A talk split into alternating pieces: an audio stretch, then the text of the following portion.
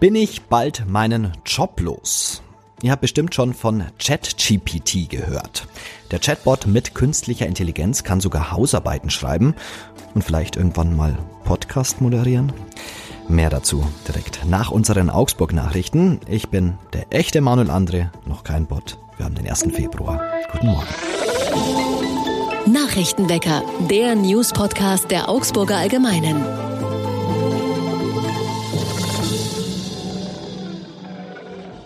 Und wir fangen an mit unseren Augsburg-Nachrichten. Das Café im alten Stadtbad schließt. Im September hatte sich die Betreiberin des Cafés Anna Gassner mit einem Hilferuf an die Stadt gewandt. Die Schließung der Sauna im alten Stadtbad werde für sie zu existenziellen Ausfällen führen. Ein halbes Jahr später sind ihre Ängste Realität geworden. Im Mai muss sie Café- und Wellnessbereich schließen. Die Angestellten und Aushilfen verlieren damit ihren Job. Rund 70 Prozent ihrer Einnahmen machte Anna Gassner normalerweise mit den Saunagästen. Neben dem Café betreibt die 66-Jährige seit 28 Jahren auch den Wellnessbereich im alten Stadtbad.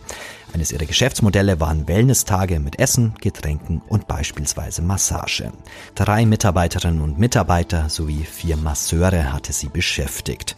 Die Stadt hatte betont, die Schließung der Sauna im alten Stadtbad erfolge nicht vorrangig wegen der durch den Ukraine-Krieg gestiegenen Energiekosten. Man wollte generell den Energieverbrauch drosseln, so das Sport- und Bäderamt. Daran änderte auch der Hilferuf aus dem Café und ein Unterstützerbrief der Freunde des alten Stadtbad nichts. Gassen habe schon länger an den Ruhestand gedacht, doch so habe sie sich den Abschied nicht vorgestellt. Zum Ende der Wintersaison im Mai diesen Jahres endet nun also die Ära Gassner im alten Stadtbad. Wellness und Café sollen neu ausgeschrieben werden. SEK-Einsatz in der Augsburger Innenstadt. Wie die Polizei auf Anfrage bestätigt, ist vergangene Woche eine Person mit Hilfe des Spezialeinsatzkommandos in einer Wohnung festgenommen worden. Hintergrund des Verfahrens ist der Verdacht, dass ein gerade erst strafmündiger Jugendlicher eine schwerwiegende Straftat begangen haben könnte. Der Beschuldigte ist nach Angaben der Ermittler 14 Jahre alt. Die Staatsanwaltschaft wirft ihm Raub mit einer Machete vor. Nach Auskunft der Polizei sollen am Donnerstag drei Jugendliche ein Treffen auf dem Park-and-Ride-Parkplatz in der Augsburger Straße in Friedberg vereinbart haben. Aus bislang ungeklärter Ursache soll der 14-Jährige unvermittelt einen 15-jährigen Jugendlichen geschlagen haben. Dabei blieb es nach den Erkenntnissen der Polizei nicht. Der Jugendliche bedrohte das Opfer demnach auch mit einer Machete. Dabei forderte der 14-Jährige die Herausgabe des Mobiltelefons, so die Ermittler. Auch den dritten Jugendlichen, der vor Ort war, ein 16-Jähriger, soll der Verdächtige bedroht haben. Schließlich kam es zu einem Gerangel, wodurch sich der 16-Jährige massive Schnittverletzungen vor allem an den Händen zuzog, berichtet die Polizei. Danach soll der 14-Jährige geflüchtet sein. Am Freitagabend kam es dann zur Festnahme in der Augsburger Innenstadt. Und der Rechtsstreit um die fristlose Kündigung der früheren Schulleiterin des Gymnasiums Maria Stern wird voraussichtlich noch Monate andauern. Eine gute Verhandlung am Arbeitsgericht, bei der ausgelotet werden sollte, ob es eine Einigung zwischen den Parteien geben könnte, brachte gestern kein Ergebnis. Die frühere Rektorin war kurz vor Weihnachten entlassen worden. Ein Schritt, der unter anderem für den Elternbeirat des Gymnasiums völlig überraschend kam. Die Ex-Schulleiterin war daraufhin gegen die fristlose Kündigung vorgegangen und hatte vor dem Arbeitsgericht Klage eingereicht. Der nun angesetzten Verhandlung wurde schnell klar, dass sich die Parteien vorerst nicht auf eine mögliche Abfindung einigen würden. Wie der Anwalt der Klägerin sagte, habe seine Mandantin eine seltsame Demontage erlebt.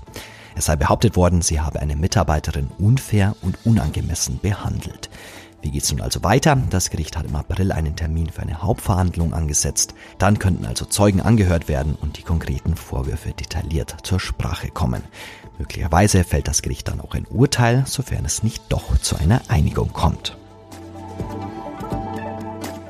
Und jetzt will man noch das Augsburg-Wetter. Heute kann sich die Sonne nicht so wirklich durchsetzen. In der Früh ist es bewölkt bei Temperaturen um die 3 Grad. Dazu ist es den ganzen Tag relativ windig. Im Tagesverlauf sind es um die 5 Grad. Am Abend kann es dann auch regnen. Und auch die nächsten Tage ist keine Besserung in Sicht. Es bleibt bewölkt bei Temperaturen um die 5 Grad.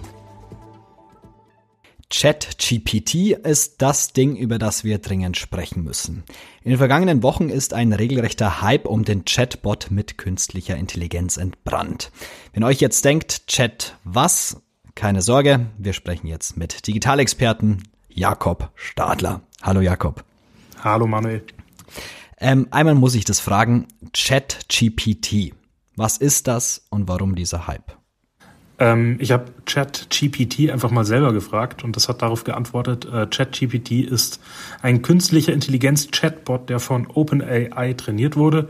Er kann menschenähnliche Konversationen führen und Antworten auf Fragen geben, indem er aus einer riesigen Menge an Text im Internet lernt.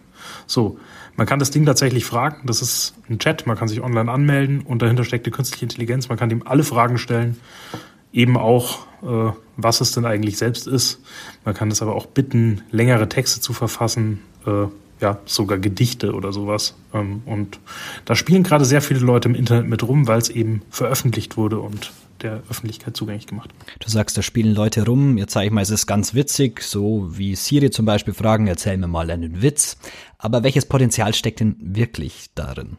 Ich habe da mit äh, Philipp Riederle gesprochen, der forscht in dem Bereich und der hat gemeint, dass Innovation eigentlich immer den Hintergrund hat, äh, uns Arbeit leichter zu machen. Das fängt an bei Werkzeugen in der Steinzeit und das Gleiche ist auch so eine künstliche Intelligenz. Die kann uns extrem viel an Routinearbeit abnehmen. Die kann wirklich, äh, ja, im Zweifel die Steuererklärung machen. Sie kann äh, vielleicht auch eine einfache Mail schreiben und die Steuererklärung, da braucht es vielleicht noch ein, zwei Entwicklungsschritte.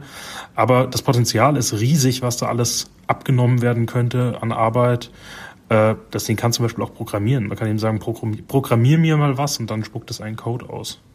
Muss man das Ganze denn irgendwie auch kritisch sehen? Vielleicht jetzt auch in dem Hinblick, ja, ich bin hier Journalist, ich schreibe Texte, ähm, werde ich jetzt meinen Job los? Ähm, ich glaube, das dauert auf jeden Fall noch ein bisschen, äh, weil eine Sache, die bei uns Journalisten extrem wichtig ist, da kannst du dich bei ChatGPT nicht drauf verlassen. Ähm, die macht durchaus Fehler, diese künstliche Intelligenz. Die speist sich ja aus Texten, ähm, Unmengen von Texten, aber da kann auch mal was Falsches drin sein. Außerdem funktioniert das Ganze eigentlich ja mit Statistik und Rechenpower. Das heißt, äh, der hat Berechnungen und äh, aus diesen Berechnungen ergibt sich dann, welches Wort passt jetzt am wahrscheinlichsten als nächstes. Und da kann durchaus mal ein falsches Ergebnis bei rauskommen. Und es ist super schwierig zu sehen, was denn jetzt genau falsch ist, weil der schreibt nicht dazu, woher er jetzt seine Infos genau hat. Das heißt, ähm, ich äh, würde mich mehr auf einen Text von dir verlassen als auf einen von ChatGPT. Muss man das Ganze dann auch irgendwie äh, kritisch sehen mit den ganzen Daten, die da zum Beispiel jetzt gesammelt werden? Mhm. Da gibt's Kritik dran. Es ist so, dass auch jedes Mal, wenn ich ChatGPT eine Frage stelle, äh, der daraus lernt, also der nimmt auch alle Nutzerdaten auf und ja, lernt damit weiter. Ähm, da muss man sagen, das ist eine ähnliche, also das ist keine Debatte, die es jetzt nur für diesen ähm, Chatbot gibt, sondern das ist eigentlich die gleiche Datenschutzdebatte, die wir auch anderweitig online haben, die man natürlich führen kann und äh, durchaus berechtigt ist, aber sie ist jetzt nicht speziell nur bei diesem Chatbot so. Wer steckt denn da dahinter? Äh, das ist die Firma OpenAI. Äh, die ist gegründet worden als äh, Non-Profit-Organisation und ähm, da war auch Elon Musk damals beteiligt. Der ist mittlerweile noch als, als Spender, glaube ich, drin und berät die noch, aber nicht mehr Teil vom Unternehmen. Und äh, Microsoft ist so der wichtigste Geldgeber dahinter. Die investieren da Milliarden rein und wollen auch diese KI, von, der's, von der wir gerade reden, äh, in Bing, in ihre Suchmaschine integrieren. Letzte und wichtigste Frage. Hast du denn ChatGPT schon mal ausprobiert und hast eine witzige Geschichte für uns? Naja, also ich habe jetzt mein Frage-Antwort-Stück geschrieben. Äh, was ist das Ganze eigentlich? Und das habe ich erstmal begonnen, indem ich ChatGPT gebeten habe, schreib mir doch mal ein Frage-Antwort-Stück über ChatGPT.